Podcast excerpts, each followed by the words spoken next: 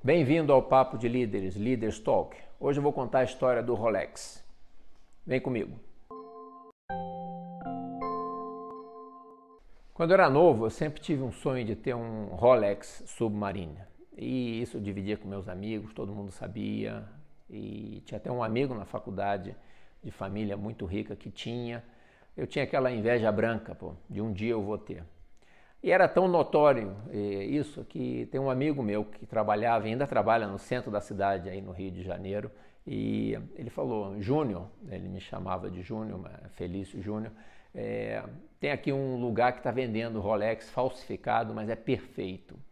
Eu fui até lá checar e realmente era. A única diferença é que o ponteiro dos segundos não movia direto como o do Rolex move eu falei, pô, a pessoa tem que estar muito próximo. Mas o relógio pesado, bonito, e era um preço que eu podia pagar. Comprei o relógio, estava todo bobo, usando ele no pulso. Eu era estagiário naquela época e fui todo bobo no primeiro dia seguinte com o relógio no pulso. E interessante que naquele dia, um gerente sênior da minha área, que era de família rica, todo mundo sabia que em teoria ele nem precisava trabalhar, ele tinha um Rolex Submariner. É, ele convidou os estagiários para irem almoçar e eu era estava lá na mesa. Não sei por quê, porque cargas d'água ele foi tocou no assunto de falsificado e disse que achavam absurdo as pessoas que compravam coisas falsificadas. Na hora eu escondi meu, meu braço esquerdo meu, debaixo da mesa, rezando para que ele não tivesse notado, percebido. Comi o almoço inteiro só com a mão direita e ele continuou contando a história.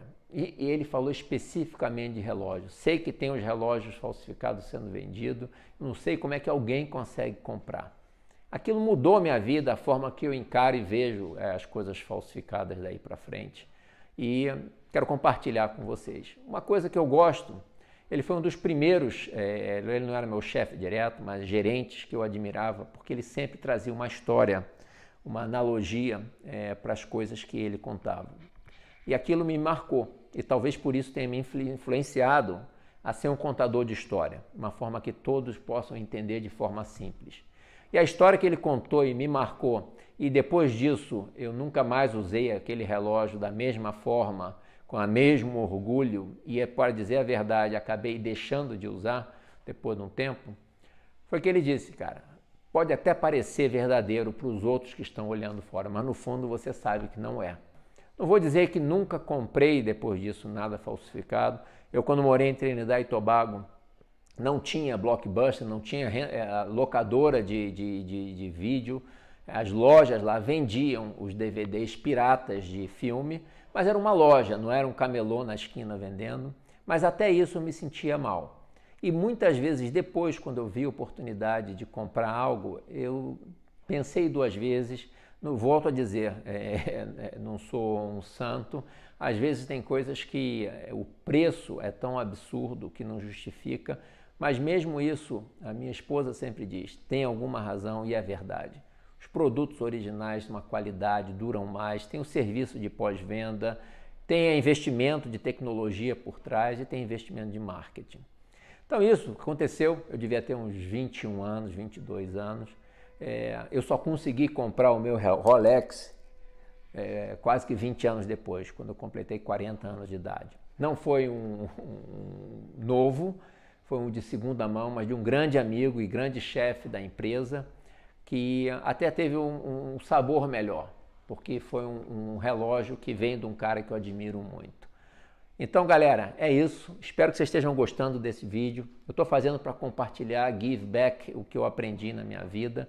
E não é só a parte de trabalho, tem parte de vida é, é, também.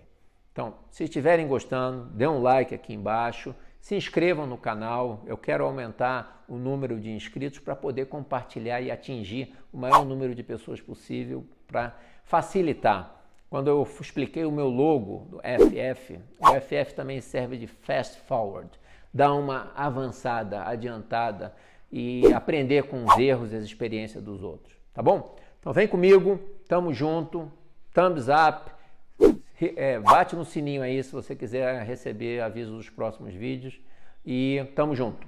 Grande abraço.